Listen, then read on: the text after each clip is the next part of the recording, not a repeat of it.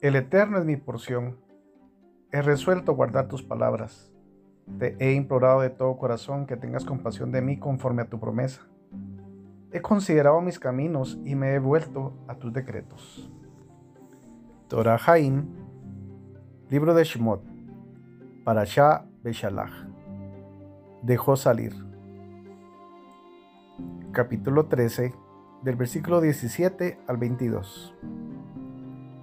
Sucedió que cuando paró dejó salir al pueblo, que Elohim no lo condujo por caminos de la tierra de los filisteos, que estaba cerca, pues Elohim dijo, Tal vez el pueblo cambie de opinión cuando vea guerra y retorne a Egipto. Elohim dirigió el pueblo hacia el camino del desierto, en dirección al Mar Rojo. Los hijos de Israel estaban armados cuando salieron de la tierra de Egipto. Moshe tomó los huesos de Yosef con él, pues había hecho jurar a los hijos de Israel diciendo, Ciertamente Elohim os recordará y subiréis de aquí mis huesos junto con vosotros. Ellos se trasladaron de Sucot y acamparon en Etam, al borde del desierto. El Eterno iba delante de ellos de día en una columna de nube, para guiarlos por el camino, y de noche en una columna de fuego, para darles luz, para que pudieran marchar de día y de noche. Y no quitó de delante del pueblo la columna de nube durante el día, ni la columna de fuego durante la noche.